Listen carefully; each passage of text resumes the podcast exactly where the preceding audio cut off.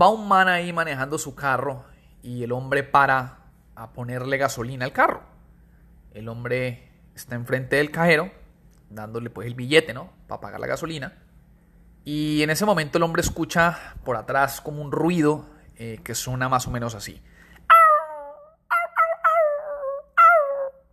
El hombre se queda como que, ¿y eso qué vaina es?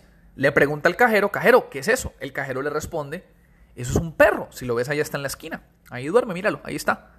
El, el hombre lo ve y efectivamente confirma, es un perro que está ahí echado. Y le pregunta al cajero, cajero, pero ese perro, ¿por qué chilla? Y el cajero le responde, lo que pasa es que el perro duerme en una cama con puntillas. Entonces el hombre como que, ¿cómo así que una cama con puntillas? ¿De qué estás hablando? Y el cajero le confirma y le dice, sí, es una cama con puntillas. Cada vez que el perro se, se mueve para un lado, chilla, se mueve para el otro, chilla, y pues en esas se las pasa. Entonces el hombre le dice, pero eso no tiene sentido. ¿Por qué si está durmiendo en una cama con puntillas y le duele, por qué no se levanta y se va? Y el cajero le responde, ah, sencillo, porque no le duele lo suficiente.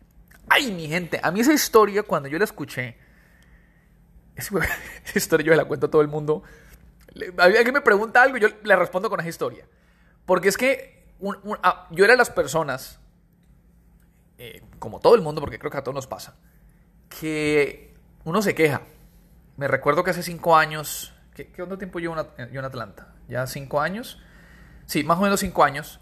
Yo estaba en mi, en mi empleo, el cual yo odiaba, o sea, lo detestaba con toda mi alma. Eh, detestaba a la gente con que trabajaba, no me la llevaba bien con, con una de las jefas. Eh, o sea, yo, ah, una pereza que tenía yo con ese trabajo. Y todos los días yo me levantaba a trabajar y me quejaba y me quejaba y me quejaba, pero yo seguía yendo a trabajar. Y me quejaba y me quejaba y me quejaba, pero yo seguía yendo a trabajar. Y no solamente iba a trabajar, yo no aplicaba para otro trabajo. Yo no estaba eh, aprendiendo cosas nuevas, por ejemplo, habilidades nuevas, con las cuales si yo las aprendía, a lo mejor tenía la posibilidad de conseguirme otro trabajo gracias a esa habilidad nueva que había aprendido. En fin, yo me quejaba, pero no hacía nada al respecto. Es decir, yo era un perro durmiendo en una cama con puntillas. Y uno, escucha esa historia, a mí me pasa hoy en día que yo la escucho y, puta, antes de yo quejarme, yo les juro por mi Madre Santa, antes de yo quejarme, yo inmediatamente me hago la pregunta, ok, ¿qué estoy haciendo para cambiar esa realidad? Y la mayoría de veces, porque me sigue pasando, no estoy haciendo nada al respecto, es decir, yo no tengo derecho a quejarme. Uno solamente tiene derecho a quejarse cuando usted ya tomó acción, usted hizo algo al respecto para cambiar esa realidad. Pero si usted está ahí quieto, sin hacer un carajo, rascándose lo que ya sabemos, y se está quejando, uy, mi viejo y mi vieja, déjeme decirle que usted no está en nada. Usted es un perro echado durmiendo en una cama con puntillas. Este es uno de los venenos de cucaracha más... Uh, más brutales que yo he escuchado en mi vida y lo aprendí ya hace varios años y la verdad no me recuerdo a quién se lo escuché. No me, de verdad que estoy tratando de hacer memoria.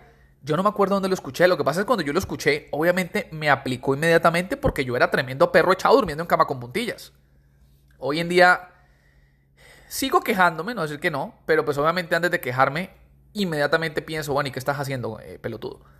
Mi gente, veneno para las cucarachas. Este podcast es patrocinado por mí mismo, por mis propias compañías, porque a mí no me patrocina nadie colocaratlanta.com, empresa de envíos y paquetería desde el estado de Georgia a Centro y Suramérica, calidadinsurance.com, agencia de seguros, aseguranza en el estado de Georgia.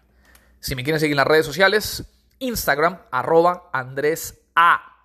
Aguas y en Facebook, arroba Andrés A. Aguas. Mi gente, a tragar veneno. Nos vemos. Bye. Chau.